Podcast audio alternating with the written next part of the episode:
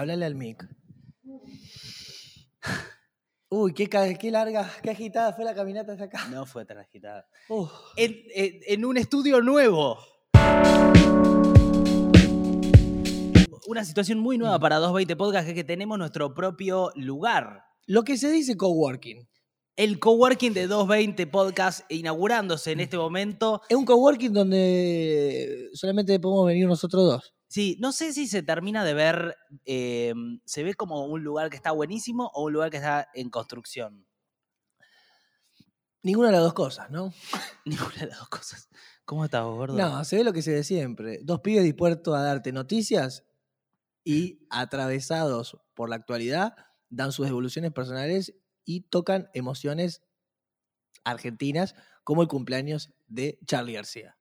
Sí, eso va a pasar. Vamos a hablar de Charlie, que es un poco nuestro ídolo. Y es muy loco que coincida en un momento tan importante de, de que estamos haciendo algo nuevo. Eh, para los que nos siguen hace mucho tiempo, esto es un cambio, que, o sea, vamos a ir sumándole cosas a este espacio, pero en principio tenemos un espacio al que vamos a venir siempre que podamos, no Y- siempre. Y como dijimos siempre, esto lo, lo hacemos por ustedes. Y gracias a ustedes por sus eh, aportes. Si fuera por nosotros, o sea, yo prefiero estar tirado en la cama por Zoom, Sí, sí, es es verdad. más cómodo Sí, que venir al centro en un subsuelo, porque en verdad hoy en día las, las oficinas más cancheras tienen como tienen ventanales donde vos ves la gran ciudad y- Sí. y vas pensando en café. Acá lo que se ve es cemento. Eso, ese, sí, bueno, tenemos un búnker, eh, o sea, lo que tiene positivo es que es nuestro, o sea, podemos hacer medio lo que se nos canta, estamos en algún lugar del centro, eh, y todo esto es posible gracias a 220podcast.com.ar. eh, Porque esto lo, ustedes- com- lo compramos con la plata de los suscriptores. Sí, o sea, ahí con nuestros trabajos de distintas cosas, pero 220podcast.com.ar, ahí puedes suscribirte mensualmente a tres tipos de suscripciones. Estoy Tironcito, agitado. tironcito de oreja para Nico en vivo, ¿Por qué? porque eh, mandó al frente a gente que se, eh, se fue. ¿Cómo? Que hay gente que no le gustó esa actitud de dar el nombre y apellido de alguien que se fue. que se bajó de las suscripciones, ¿no? Pero no dimos el nombre de alguien que se... A ver, era Manu y yo le mandé un mail, le mandé un mail a ¿Por, qué te, Manu. por qué te fuiste? No, le dije, che, te mencioné, espero que no te lo tomes mal. Y él Ah. me había mandado un mail justo diciendo que tuvo un problema técnico antes de que salga nuestro podcast, en donde yo supuestamente lo mandé al frente, Uf. y dijo, che, quiero volver, pero no sé cómo porque no me está funcionando Mercado Pago. O sea que no, no es que lo mandamos al Fíjate frente. qué lindo también lo que hizo Charlie García, que Nico recién dijo, quiero volver, pero no sé cómo. Que es una expresión que si la pones en una canción Sí. o en un cuento tiene una belleza bárbara, ¿no? Quiero volver, pero no sé cómo. Lo dijo Nico. Y para mí, eso es gracias a Charlie García, que le dio a, e- a esta ciudad, a este país, una energía y un aura que eh, recién te leía que Fito Páez dijo, si no fuera por Charlie yo no estaría. Pero pará, pará, pará, porque Y ahí, está- ahí eso no a mí me, me, me dio ganas de, de largarme a llorar Eso. la primera vez que estoy acá y ya estoy, y ya estoy llorando. Gracias a Charlie García. Este café también es gracias a Charlie García. Todo gracias a Charlie Es todo gracias a Charlie La García. consola, el mic y es- esto que estamos haciendo. Está cumpliendo 70 años. Charlie García, obviamente ustedes lo saben, es un momento donde hay todo tipo de festejos, uno muy grande en el Centro Cultural Kirchner, si estás viendo esto el sábado, un recital de Fito Páez en el Colón, a donde va a ir Tommy, Al toque del CSK. al toque del CSK. Porque pero- está armado la idea para ver si él, como está, depende cómo esté de salud, pueda estar en los dos lugares. Sí, Y también hay una fiesta en el Faena, que bueno, hay que ver si Charlie está con resto y si está bien de salud para me- meter sí. Una tripleta Mortal. El, el CSK lo organiza Lito Vitales. Sí, con un millón de músicos, Levington, Andy Chango, Isla Lizarazo, miles, sí. que serían la, la- la nación. Sería La Nación, La, la nación, sí. La Nación tipo... CSK. Ok, Y en el Colón es más eh, el gobierno de la ciudad. ok. Pero está Fito que no le gusta tanto la Es- ciudad porteña del PRO. No, pero se ve- la cultura es eh, cierto movimiento de cultura, sí. Ok, está bien. está Pero es la importancia también de un artista tan grande como pasa con Charlie con Fito, bien. Sí, que fíjate que eh, no importa la bandera política, sí. y esto es tan, es tan transversal que están unidos, tanto junto por el cambio como el CSK, en la organización de no chocar con horarios Sí. y de armar algo para un ídolo popular sin eh, que aparezca la idea de grieta. Me gusta porque hay como un tono que tomamos distinto cuando estamos transmitiendo, cuando hacemos esto en vivo, que es que nos ponemos en un tono más de radio y tampoco sabemos bien a dónde mirar. O sea, yo eh, eh, miramos un poco para adelante, nos miramos un poco entre nosotros, luego vamos a ir encontrando eso. Antes quiero hacer una mención. Yo, a- le- yo te hablo a vos. a vos que estás del, eh, del núcleo duro, yo siempre te hablo a vos. Quiero hacer una mención a esto, que es la gigantografía de 220. Ah. Perdón, me voy a parar. Sí, Nico di- di- dice que el caballete de madera está muy de moda. A, a mí me pareció raro. Es hermoso, ¿no? hermoso. Tres lucas me dijo que le salió. Un poquito más. ¿Nada más? Eh, a mí me, me- me sorprendió porque siempre Twitch, en los streamers, cuando Nico me dijo, tengo un cartel, yo dije, bueno, se viene en tira de LED, se viene una cosa de Ricky Ford, ¿cómo se llama? El luce de neón, eso Sí. está de moda hoy. Pero está bien igual. Y cuando me mostró eso, digo, bueno, tenemos una búsqueda distinta. No, me parece que nosotros tenemos una búsqueda distinta en Mm. general. O sea, es parte de nuestra estética que la estamos eh, ahí como encontrando, en este espacio en donde estamos. Eh, Cuando iba conectando los cables, Nico decía, em, qué distinto que es cuando una idea se vuelve real. Sí. Sí, porque yo esperaba que sea todo muy distinto. Me lo imaginaba más Mm. profesional en mi cabeza. No sé si se pasa esto cuando estás preparando algo y de repente cuando ocurre decís, eh, le falta algo, pero no sé bien qué. A lo que yo le dije Chechi Batista, que el, el taller este Sí. de Canal 7 donde estoy yo es un poco como una... Es, es una, es un ejemplo para una comparación de cuando la realidad es muy distinta a la idea. Ok. Y eso fue como una autobardeada.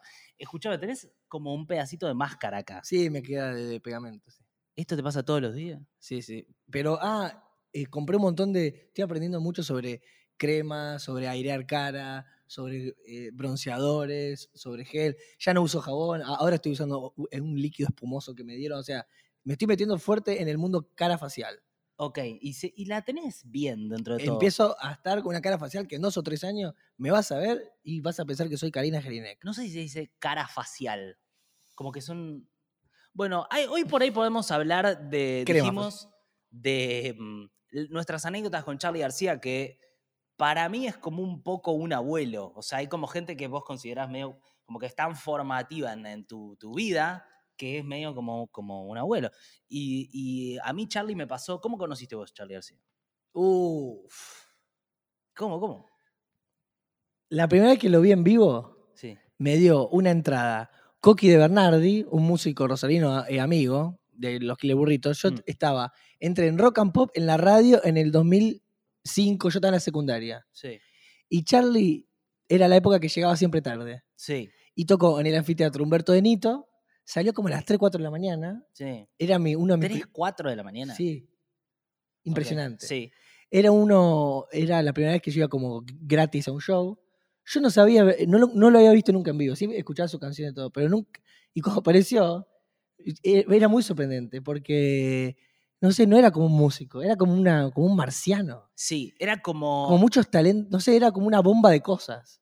Sí, Y arrancó con el aguante, sí. que en ese momento él siempre llegaba tarde y salía con el aguante como para desafiarte, como diciendo, a ver, Sí, sí, si sí. me bancaba o no me A ver si me haces el aguante. Sí. Y se vino todo abajo mal, y él, en, en Rosario hay un bar que se llama García, Sí, Y él siempre, eh, post-show, iba a García a tocar, que un barcito, chiquito. que es un quilombo total.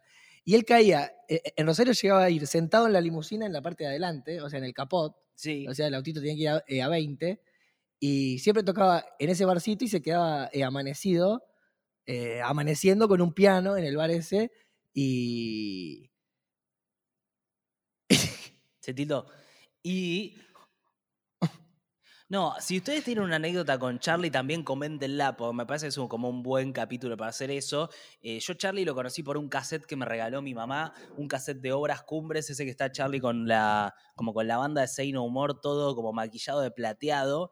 Y me acuerdo de yo, que era un chiquito muy inocente, de eh, sentir como que me llamaba la atención que sea posible ese nivel de arte y en Argentina, como que yo escuchaba los Beatles y los Rolling Stones y qué sé yo, y como que me acuerdo que eso me abrió la cabeza y dije, ah, esto, en algún punto, esto que dice Fito, de que todos somos hijos de él, es que como medio que corrió tanto la vara para arriba de, que, de las posibilidades que uno podía tener estando acá, como... Y sí, sí, él trajo sintetizadores de, de- de Nueva York Claro, claro. cuando no estaban acá. Yo, yo tengo amigos más grandes que me dijeron, cuando suena raro peinado nuevo, dice, "Nos- nosotros ponemos ese, e- ese disco, dice, y tu cerebro escuchaba un sonido que no había escuchado en su vida nunca. No, claro, claro. Y era escuchar, ¿qué es esto? ¿Qué suena? ¿De- ¿Dónde se compró? ¿Cómo se llama? E- Sí, era sí, sí, sí, sí, que por primera vez suene algo de una manera.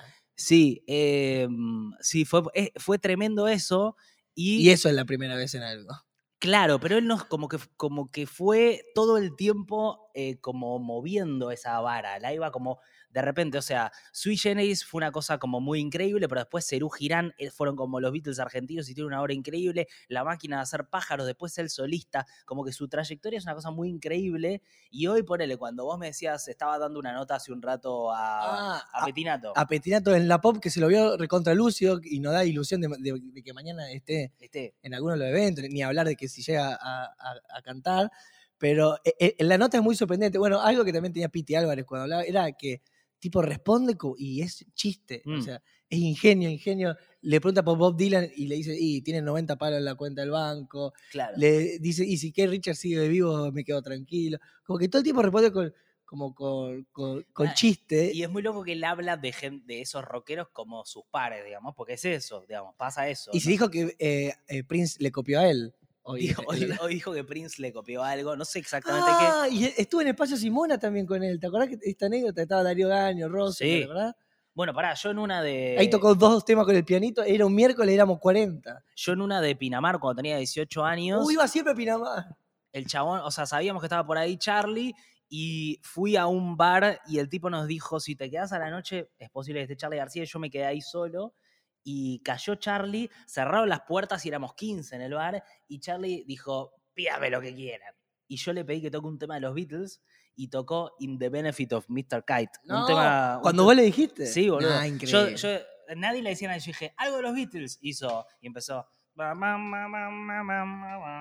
Y empezó a cantarla. Tremendo. Fue un momentazo. Increíble. De esos. Eh... Bueno, o sea, no, qué bueno que te ese momento, me encanta. Ah, fue terrible. Me, me hiciste acordar una vez que Fito hizo dos o tres temas, no me acuerdo, que, que era un aniversario de Rosario, no sé, en San Telmo, no sé qué Sí. era.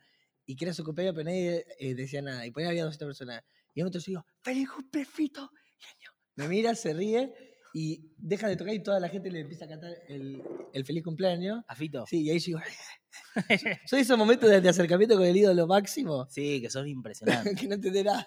Y después otra muy buena con Charlie es que lo fui a ver eh, cuando hacía como el recital eh, Kabul se llamaba y él se vestía todo como de, como de beduino y en un momento como que tocó, que te diga, media hora, 40 minutos, todo pogo, todo chivado, yo estaba ahí adelante chivado y en un momento dice, tengo hambre. Y tira así como el micrófono, se va y todos nos preguntamos como qué pasa porque seguía las luces y qué sé yo. Y tardó como 40 minutos y volvió comiendo un sándwich de milanesa Qué lindo. apoyó el sándwich y siguió tocando. Eh, como eh, muchas, yo lo fui a ver muchas veces a Charlie. Y. Y es eso, es, que Uy, es- sí, es como yo la sensación fui familiar. Al, fui al subacuático, fui al subacuático. sí, también yo fui. ¿Fuiste? Sí. ¡Vamos! El de. Sí. Que e- estaba preparado que iba a estar de la guarda. En Vélez. Era una vuelta recontra pensada eh, después de estacionar todo y se armó una tormenta bárbara que no hubo de la guarda, no hubo ya.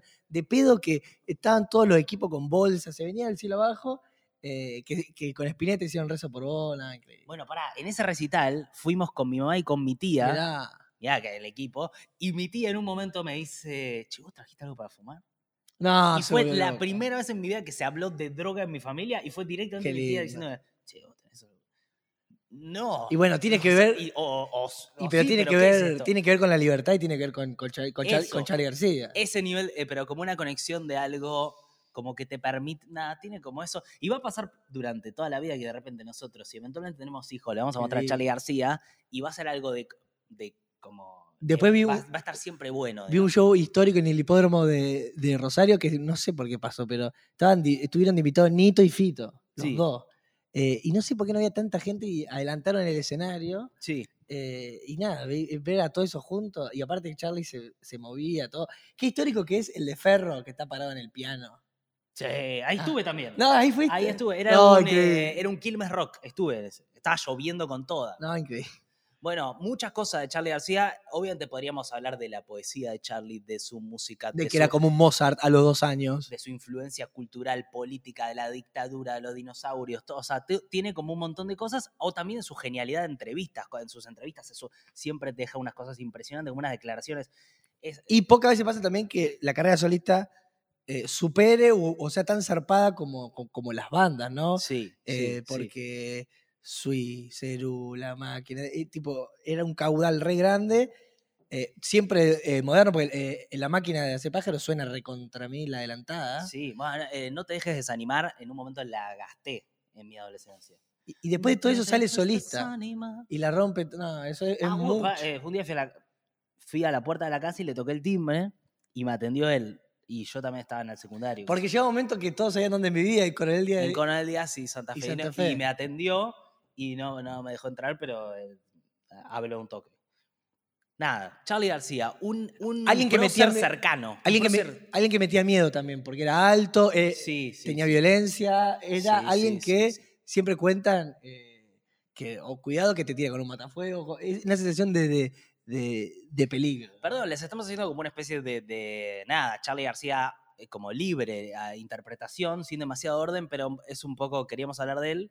Tengo una, la última para mí que me acuerdo reciente de Charlie fue cuando se le acerca a Lali y Lali, Lali está dando una nota y dice, eh, uy, ahí está Charlie, qué sé yo, y el notero le dice, anda a saludarlo, anda a saludarlo. Y Lali se da vuelta, va a saludarlo en cámara y le dice, hola Charlie, yo soy Lali, yo hago música. Y él le dice, ya está hecha. Y se va. Eh, ¿Cómo conseguir chicas? Dicen que es el primero eh, no tan bueno de Charlie García, quienes Sí. son fans. He tenido estas conversaciones que Sí. dice, ta, ta, ta, y en cómo conseguir chica arranca como una carrera no tan alta como... Sí. ¿Sabes que cuando dije esa, eh, la anécdota de, de Lali me emocioné un poco? ¿Será que el nuestro- este nuevo espacio es como un lugar de emociones, como que uno puede soltar algo? No, yo creo que lo emocionante es Charlie, Gar- es Charlie García. Charlie García. No es este subsuelo. decís. Espero que mañana haya cadena nacional, tanto en TN como en Canal 7, y, y estemos todos festejando, Sí, como si fuera una Copa del Mundo. Tengo ganas de que eh, te repaso algunas noticias, porque este es- finalmente Mm. es algo de noticias, ¿o no? Es un podcast. Es un podcast de noticias. Hoy todos hacen podcast, ¿eh? Sí, todos hacen podcast. Esto es una cosa que está fuera de todo formato ya a esta altura. Una Eh, vez a- habíamos hablado de cualquier boludo hace un podcast, ¿te acordás? Sí, sí, sí, sí. Estaba queriendo ver hasta dónde llegó el dólar, porque una de las noticias del día es que el dólar se estaba yendo al carajo. Y a ver en cuánto está. Pues está en 192,50. A ver cuánto está cotizando ahora. ¿Cuánto está cotizando ahora? ¿Cuánto está? ¿Cuánto está? El dólar se acelera, escalada, sube otros 2 pesos con 50. Dame el precio. 193,50. O sea. Y llegó a 194. Muy cerca. ¿Posta? 193,50. O sea, está pegando un tremendo salto al dólar en un momento en donde la discusión es un poco la tensión de precios. Eh, no sé si, eh, si estuvieron siguiéndolo, pero estamos en un momento entre elecciones en donde es muy importante, la verdad, eh, que haya para el gobierno cierta estabilidad. Está dando peleas por todos lados. Pues si vos ves el FMI, el control de precios, ahora el dólar, y parece un poco como una situación muy hostil, a veces uno diría por ahí preparada, ¿no? Como que puede llegar a ser como que los están medio apretando para que el dólar se vaya al carajo, generar desestabilización y, uy, si hay desestabilización, votamos a los otros, ¿no? Como hay una cosa, un juego medio raro que está haciendo la, la oposición con eso. Eh, en medio de todo esto hubo unos, eh, unas discusiones por lo del aumento de precios, porque el gobierno, ¿qué es lo que dijo? Tenemos que congelar los precios para que alguien pueda comprar cosas. No compren más en Arcor ¿Por qué? porque no quieren bajar los precios. Sí, No te quiero comprar. ¡Ey! e- Es ahora que se hace política. No compres caramelitos y chocolatitos Arcor. Si hay un montón de cosas por otro lado. sí, hay gente que está diciendo que hay que comprar solamente los productos que eh, no suben, que se congelan, como una especie de cosa ciudadana, Pero estaría bueno que pase eso. pero no lo tenemos, boludo. ¡Ay! ¿Qué país Porque verga. se organiza desde Twitter y hay un par de Twitter como, sí, está bien, pero no es algo masivo de que los argentinos, cuando no nos suben el precio, cuando nos suben de más el precio, nos podemos, eh, como, viste, aguantar y no organizar más que aguantar y no comprar. Terminamos comprando, es como una cosa rarísima que nos pasa. Bueno, en medio de eso está el gobierno. bueno, que bajen los, los precios por decreto, no se puede. ya lo hizo. ¿Y? Y bueno, pero el tema es que no le quieren cumplir. ¿Y pero qué? Presos. Ahí está, bueno. Pero de repente el gobierno ha metido gente presa, imagínate lo que puede ser. Sí, sí. Te, va- van a decir, y ustedes también tienen que ir presos, te va a decir el empresario. Bueno, la, la joda fue esta. Bueno, todos presos. Fue Feletti. Todos el presos. el ¿Quiénes todos? Todos. Menos, y menos nosotros dos y el núcleo duro. O sea, todo el mundo preso y, Y nosotros, todos tienen acto de corrupción, boludo. nosotros también tenemos pequeños actos Sí. de corrupción Bueno, en la vida cotidiana. Argentina en cana. Y vos también que estás mirando. Toda Argentina en cana y se arman grandes pabellones. Y vivimos ahí. Bueno, o cuando venga la cuarta ola, ahora nos metemos todo adentro, es lo mismo. Bueno, eh, Feletti defendió hoy eh, la inclusión. Feliz cumple, Feletti. ¿Hizo el cumpleaños? Mm.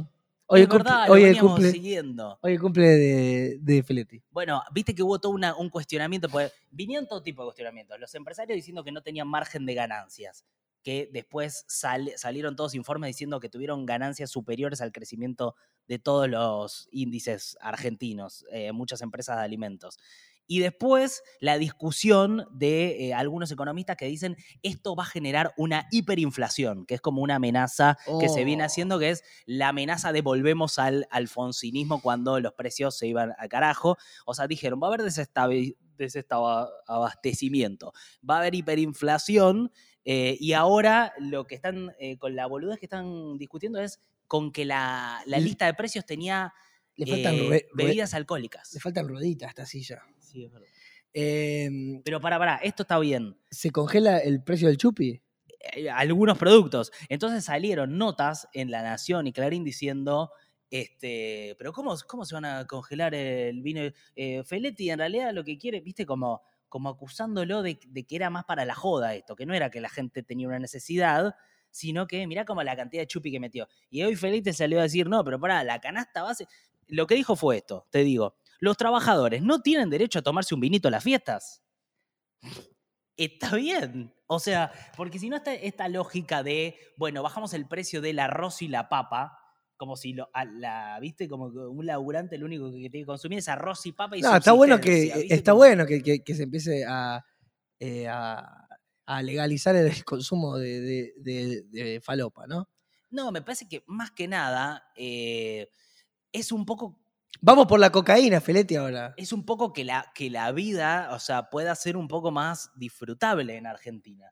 Porque si no, están como estos grandes pools monopólicos, que obviamente tiene que haber laburo, tiene que crecer, tiene que haber inversiones, pero toda esta cosa que proponen ellos del otro lado, que es saquemos las indemnizaciones, eh, menos costo, o sea, menos sueldo, como los sueldos ya están por el piso, y son fórmulas que en los 90 ya se aplicaron, y lo que hubo fue que el país se haga más mierda, no es que se contrataba más. No, obvio. Y lo que pasa en relación al, ni que había más laburo, ni nada. en relación al vino, como pasa con el porro, hay cosas que suceden, viste, por más que vos quieras, no sé, prohibirlas o evitarlas, no puedes ser tan hipócrita de decir la gente no se quiere bajar un vino o no se quiere formar eh, unos porros. Por eso o sea, no, no tiene sentido que, no sé, alguien vaya en cana por tener unos cogollos o por tener unas plantitas. Y la verdad que si hay un vino barato, eh, es bueno porque tomamos vino como comemos milanesa y fumamos porro y Total. comemos chicles. Me gusta mucho cómo se ve la imagen del estudio, ya esto- estoy muy copado. Sí. Eh, comentarios de elogio al estudio, ¿eh? Es un gran momento para hacerlo ahora. ¿Qué onda la, No, gigantografía? Y, ¿Qué onda? y si tenés anécdotas con Charlie García. Sí, también. Pero para, bueno, Suchovicki, un analista Dale con Feletti, dale con financiero, eh, salió a decir, uy, no, se nos colgó la, el video. Entonces, el dólar disparado, eh, control de precios que hay que ver hasta dónde llega, porque no hubo acuerdo entre el gobierno y los empresarios, el gobierno lo sacó por decreto, ahora los empresarios dicen que va a haber desabastecimiento, hiperinflación y todo eso, y eh, veremos qué pasa, mientras hay una tensión de camino a eh, las elecciones, ¿no? Uno ve todas las variables y dice, uy, qué tenso está todo. Y hablando de alguien que está tenso... ¿Me metiste un bostezo? No, boludo, pero es viernes, viernes y me está llenando de noticias, me veo loco. Escúchame, eh, algo muy fuerte que pasó que tenemos que comentar. Eh, Alec Baldwin. Ay, qué mala suerte. Es, es, es, eh, trágico. Es, Y es- tremendo lo que le pasó a Alec. Y es como cuando la ficción se hace realidad. Vos, vos pensás que estás actuando, te hacía una peli, y no, era todo verdad. Ahora, imagínate vos que sos actor. Sí, Digamos, ahora, últimamente. Últimamente, vos estás ahí, de repente, Eh, Bimbo me vuela una tenaza por la cabeza y me y pierdo un ojo, ponele. y perdés un ojo. Y hay problemas, no, no- estamos sin ART seguro. ¿eh? Seguro. Ahora, situación Alec Baldwin, una estrella mundial y aparte un referente para los que tenemos pelo en el pecho. eh, tira una pistola, un- unos tiros, No, y, y- pensando que y no es el responsable, claro. en una situación de personaje y rápidamente Ahora, pará. el golpe que tiene que ser cuando estás en personaje Pero de pará. repente- El personaje sí es para en serio. Claro, o sea, él, se- él tiene que hacerlo con convicción y creyéndosela. Terrible. Ahora, el, el- el, eh, como el trauma que va a tener. O sea, no sé si vieron las fotos, salieron unas fotos de Alec Baldwin. Ahora. Después del momento. A ver, básicamente él dispara, Escucha esto. hiere a la directora de fotografía de 40 años y a otra persona más. La directora de fotografía termina muriendo después en el trayecto, en algo que es trágico. Pero escúchame, y lo que era un arma que parecía de mentira, le habían puesto unos cartuchos para que dispare y disparó algo. pero yo lo que me pregunto es, si la directora de fotografía no es parte de- del elenco, ¿cómo es la escena? ¿Mata a alguien que está atrás de cámara? No, gordo, pero. A ver, pará. Si Por- vos- porque en teoría tenés que matar a otro actor, a una actriz, Pero, ¿entendés? gordo, vos estás acá, o sea, la persona está acá al lado, la cámara está acá, la persona está acá al lado del costado y vos tirás. eh, Bueno, pero como actor, su personaje disparó mal. Porque él tiene que matar a la actriz o al actor con el que está. ¿Me entendés lo que voy? no, bueno, pero por ahí, gordo, es ficción. Por ahí le dijeron, imagínate que. Y pero hay muchos que. Le dicen, Ale, ah, te vamos a hacer una, una toma de cerca, Un vos tenés que disparar para claro, acá. Te agarramos acá de claro. abajo, cerquita. Ah, y él se puso así, Tuki. Es tremendo. Y dicen, eh, después estuve viendo las notas, son terribles de él diciendo, ¿cómo me van a dar un arma que dispara? ¿Cómo me van a dar un Sí, arma que oh, dispara? Como que estaba ahí metido, eh, como que. Pero es tremendo, es como. Y, Eso- lo, y lo peor va a ser cuando haya alguien de la industria que quiera sacar esa película. Porque Oh. e- en un par de años van a decir, mira, hay un montón de plata puesta, Vos que sí. Sí. hay tanta plata puesta, eh, yo entiendo todo, pero tenemos que estrenarla porque no sé qué, pierde plata no sé qué compañía que yo, y se va a recontraver por morbo esa película. No, qué mundo de mierda. Esta es la escena en donde. No, sí, es tristísimo, pero va, va a pasar eso. y al loco le cagaron la vida, boludo. ¿Qué es- ¿Quién es el forro que le dio esa arma? Es lo que él quería saber. Es una cosa muy tremenda. Porque lo se que le hicieron a propósito, boludo. No. ¿Cómo hay armas de verdad? Me parece que fue una. Bueno, ahora balas de verdad. investigación, pero. balas de verdad en un set, ¿por qué?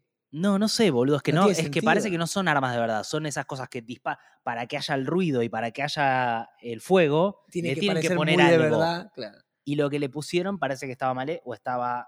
Eh, no estaba diseñado para hacer solo algo que explotaba ahí en el momento. Siempre ¿no? pasa en, lo- en- en los rodajes, lo han contado en todo, que Buster Keaton se rompía todo el cuerpo, Jackie Chan tiene, gol- Steven Seagal, o sea, todos cuentan eh, que se rompen todo, digamos, eh, contractúa, o lo estás grabando, eh, los que tienen escena de auto, Sí, todo el mundo se pega palos. Son riesgos de- del oficio, sí. pero esto, Pero de- esto de, que un no. arma tenga una bala, boludo. No, esto a mí me llevó a pensar dos cosas. Una, que ese, como que de repente nos interesa mucho a todos porque obviamente es Alec Baldwin, es Hollywood, qué sé yo, pero te habla de la estupidez, de lo, de lo frágil de la vida humana, de que de repente la directora de fotografía que estaba ahí murió por un tiro para tomar una, bueno, toda una, una cosa que, que es Sí, ridículo. por eso hay que tratar de- de no, no salí de la casa. No, de, de no planificar muy a largo plazo cosas, boludo, porque esto es, no digo día a día, pero bueno, mes a mes sí.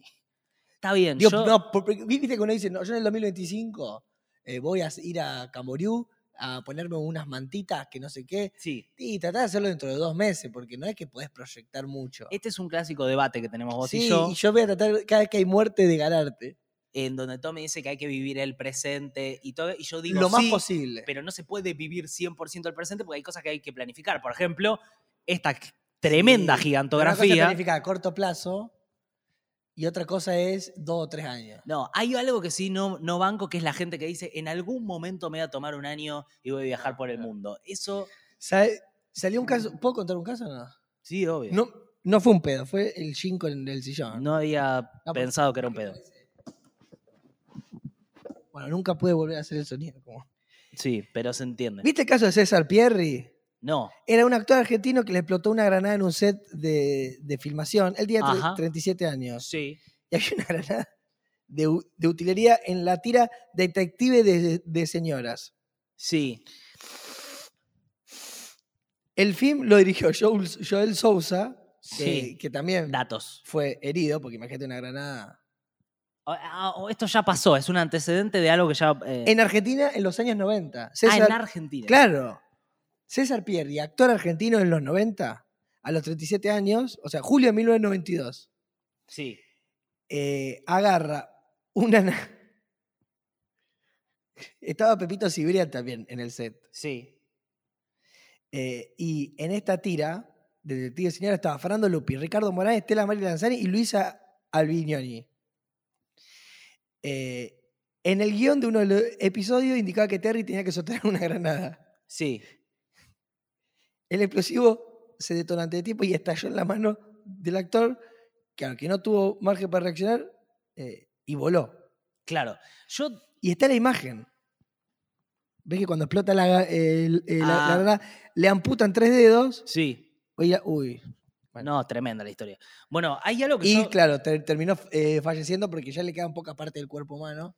Y cuando fueron pasando las meses, ponele que le quedaba, no sé, un esternón, un corazoncito y, y- y unos ojos. Ya no, ya no tenía mucho para vivir. a mí lo que me preocupa de esto es que cada vez hay más gente haciendo contenido, ¿no? Entonces, como que la gente intenta hacer cosas lo más delirantes posible para que sean llamativas.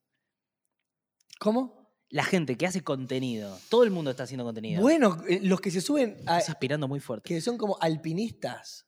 Hay gente que se saca unas selfies mortales. Hay gente que muere sacándose selfies. O sea que, digamos, o sea, estás intentando Claro. hacer cosas Vértigos, arriesgadas. Vértigos. eh, vértigos, sí, sí, sí. Van sí. con, La, con la GoPro.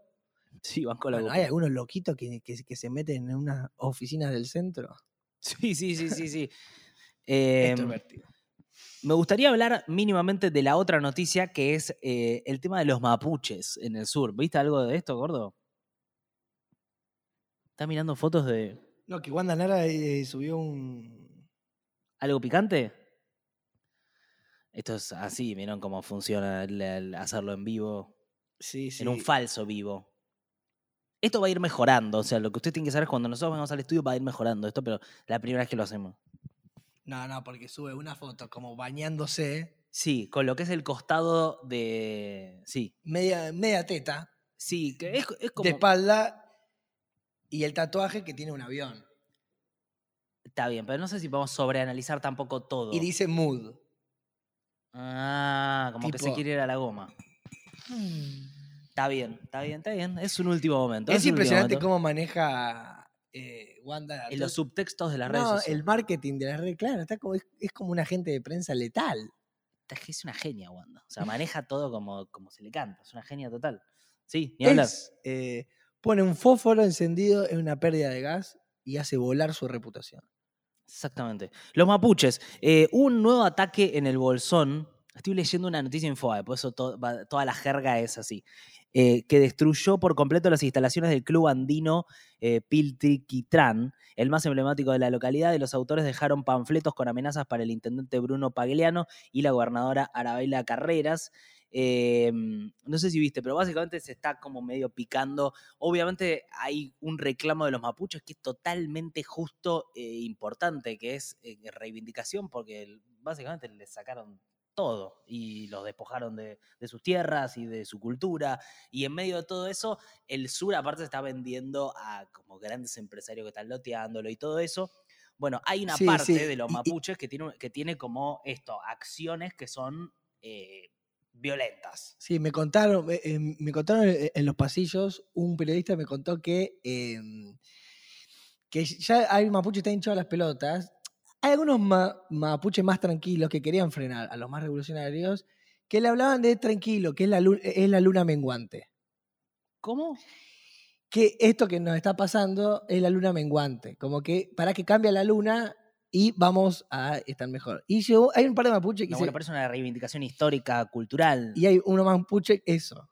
Le dijo, uno mapuche le dijo, todo bien, pero la, esta luna menguante ya lleva muchos años. No, es que la verdad, o sea, uno es muy loco como de repente todos se fijan ahora de, bueno, sí, la, la violencia, eh, la violencia no está bien, eh, como hay que condenarla, hay delitos y todo eso, y por el otro lado tenés un pueblo al que no le dieron respuestas eh, por- desde que básicamente fueron conquistados y fueron cada vez más marginados, qué sé yo. Entonces, si bien no es algo que se pueda tolerar en una sociedad, es entendible que haya gente que se empiece a sí. violentar, digamos. Y no está bueno que se cae en, en la, en la cultura de- de- eh, indígena, porque hay un sector político. No, hay ni- no tienen ningún lugar en la cultura Ay, argentina, es ah, una locura. No, no, le- porque no. yo he escuchado en Mesa Chicas, en Figueroa Alcorta, he, he escuchado políticos que dijeron, eh, ponele chupín, campera de cuero y, y mandar a, a la calle. Eh, claro. Y eso es cagarse un poco en la- eh, es eh, bastante cagarse. Sí. Es bastante Porque, ¿Por qué le exigís a un mapuche que se ponga chupines? No, no, no, no. Es, es, es, eh, eh, a ver, o sea, obviamente está como estas dos cosas, que, que puedes incendiar cosas, no, no puedes incendiar cosas eh, y es un delito, y obviamente. Ahora, por el otro lo- lado, indi- y hay algo entendible si no les dan nada nunca, como dale, o sea. No soy eh, piro, pero no es, eh, no son piromaníacos. No, digo porque hay gente que se Es pone. cultural. Porque hay gente que se pone muy en el plan de es terrorismo, como no conociendo la historia de, de- de esta, de este grupo, eh, de no conociendo la historia de los pueblos originarios, como que eh, es muy fácil ponerse en lugar de condenar, mandemos a más gendarmes, que le- o sea, mano dura y listos, no contemplando el problema más integralmente.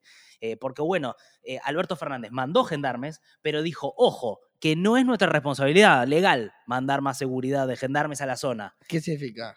como que constitucionalmente, legalmente no le corresponde al gobierno nacional, debería hacerlo la provincia. Si, si se mandan una cagada. No, no, esto de, gener- de, de mandar efectivo de seguridad. Como que hizo un laburo de extra. Caro. Entonces le dijeron, Estamos laburando de más. entonces del otro lado dijeron, defiende a los mapuches terroristas. Los mapuches, y ahí Bernie, que es del gobierno, salió a decir, son terroristas los mapuches. Entonces al terrorismo sí hay que contestarle con fuerzas federales, no provinciales. Si vos lo tomás como un caso de delito normal, son las fuerzas provinciales, ¿se entiende? Qué estrés. Entonces estábamos ahí tre- eh, como trenzados en una cosa muy... eh, siempre, el, eh, siempre el presidente para mí comunicando pésimo, pero en esta discusión argentina... Culpa en- entonces de los CM. eh, lo- la verdad que la, la comunicación histórica del presidente, no sé quién es, si es él, no bueno, sé qué, la Ah, sí, él. Pero dijo... Él, no, él subiendo una arroba. pero a ver, Vamos, la frase, el textual es, no es función del gobierno brindar más seguridad en la región. Y... Al fin, pues, diciendo lo que hay que decir. Es muy bueno, te- tenés un presidente que te dice, no, no, seguridad no es nuestra función, ¿eh? O sea, sí, explícalo mejor. O sea, sí, tu función integral Bueno, es brindar seguridad. que- No es tu función mandar gendarmes en este es momento que- particular. Es que por ahí tiene community manager de 20 años, están capaz medio precarizados y son medio malos para redactar. Bueno, en fin, eh, esa es la noticia como que se está desarrollando. ¿eh? Yo como presidente te digo que si alguna vez se comunica algo mal, yo diría nombre y apellido del community manager e ir echándolos.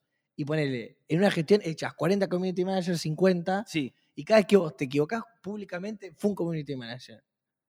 A vos, te, vos tenés una. No, me, me parece una... Tenés una enemistad con los community Me managers. parece, no, me parece una, una jugada interesante. Para hacer, porque la gente medio que lo subestima a los community managers. Entonces me parece que políticamente no quedaría mal parado. Él si le echa la culpa a un community manager. Sobre todo si tiene. eh, Me parece que quedaría muy mal parado si le echara la culpa a un community manager el presidente. Si no, ¿sabes qué? Fue Pablo Ruiz. y es un pibe de, de 18 años que está tuiteando de la casa. Eh, me, gustaría que leamos unos mensajes. Lu Cámpora. ¿Eh? Lu Cámpora. Sí. le- ¿es, buena? Eh, sí, es una buena legisladora. ¿Y está con Ofelia? ¿Con quién están? Sí, claro, está en la legislatura con Ofelia. ¿Pero que un mismo bloque es? Sí. ¿Cuántos años tiene? ¿Cuántos años tiene? No sé, la verdad que no sé, pero lo podemos googlear. Esa es la, la magia de estar acá. ¿Es, es interesante como candidata? Sí, ¿por qué me estás preguntando tanto sobre ella? Parece como que la querés invitar a tomar algo. No, no, no. no. Lu Cámpora, Yo no tengo sexo desde el año pasado. edad. Es Lu Cámpora. En, en- en enero tuve. Edad, edad, edad. Tiene 30 años. Ah, vieja. No, si ella es vieja, nosotros estamos. bueno. No, me gustaría, ¿sabes qué? Que leamos unos Odio mensajes. que los que tenemos más de 30 seamos ya grandes. Una bronca. ¿Te parece gordo? Así le damos lugar a, a nuestra, nuestro Igual- querido. Estamos en la edad en la cual ocupamos lugares de poder, porque sea una generación vetusta y entramos nosotros, y acá estamos, ¿no? no, no ocupando los lugares de poder. Teniendo 220 podcasts. Maruca MM. En parte también pienso, ¿quién le dice no a la China? Por la China Suárez, ¿te acordás? No, porque te dije, sí, una belleza terrible. Y en parte pienso, ni que no tuviese voluntad propia, ¿no? En fin, amén a tome para controlar los precios. Hay gente que te está proponiendo a vos para controlar precios. Y es- Estoy. Me gusta igual eh, la idea esto de los robamaridos. Como que me parece que Argentina siempre genera buena frase, boludo. Como, Sí, ¿Cómo se llamaba esto? Como eh, mata bebé, Sí. roba marido. Es un muy buen país. es un muy buen país. Eh, Tenemos que apreciar eso, porque es lindo que te eh, ahí viene la- o llega una y diga, uy, ¿cómo está la roba maridos hoy? pero, pero vos crees que somos un país Es muy gracioso. mejor que otros, ponerle. o, o No, que todos más los- gracioso. O que, sí, Sí.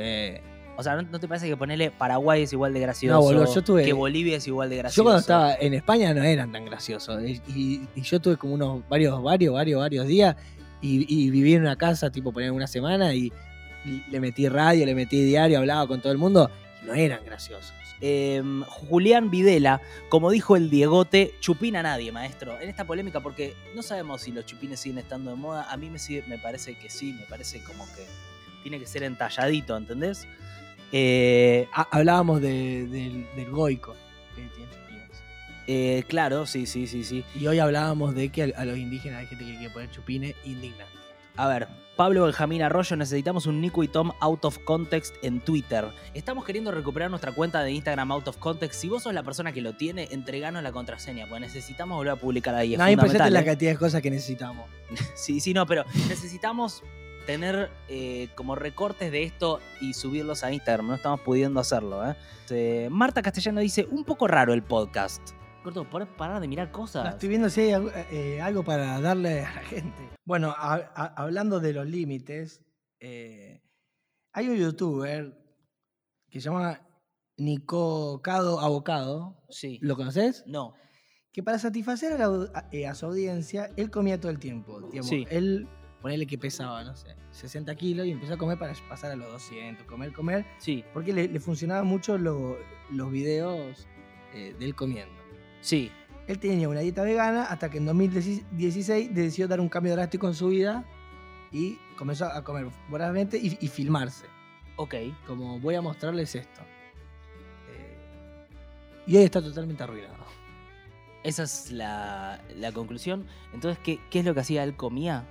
Comió durante seis años sin parar, poner de 6 o 7 panchos, Sí, eh, tortillas. sí. Le daba sin parar. eh, se hizo viral en el 2021. Como mira todo lo que come, todo lo que come. ¡Wow! Ja, genio, seguí comiendo Sí. así, no pare. Ahora entrar en un, ahora entrar en un chubuzón de salame. ah, ja, ja. ¿Qué quieren que coma mañana? Ah, y Eh. esta, esta cosa por comer cada vez más y mostrarse cada vez más eh, en YouTube Y ahora tiene disfunción eréctil. Eh, uh, está entubado. está entubado. Sí, se lo ve muy mal. Se Está lo ve entubado mal. con remera con su cara. Se Sí, Quedó, delirio- sí, Siento que, que ese es un posible camino para vos, ¿eh? quedó en un delirio galopante, ¿no? sí. Entubado con remera con su cara. Con su propia cara. Bueno, Em, lo fuerte también de cómo podés tirar toda una vida por la borda. uf. Bueno, me gustaría cerrar el podcast en un, en un tono como más arriba, gordo. ¿Cómo hacemos? Pero pará, sigue, ¿por qué cortamos? Pues ya está larguísimo. ¿Sí? Sí. ¿Querés Sí. que reproduzcamos audios de WhatsApp? El momento ese que solíamos hacer, de amigos o de gente. ¿De gente random? Tenés chicho pegado en la cara, boludo. Esa no, esos no son tus párpados, boludo. ¿Qué pasa? Porque a veces yo eh, los viernes no, no llego a sacarme bien el maquillaje Y no, claro, lo tenés todo. y capaz me voy a tomar algo, ¿no? Sí, Y recién al otro día cuando me levanto, sí. eh, abro los ojos y, y me veo la cara. ¿Quieres mostrar la foto?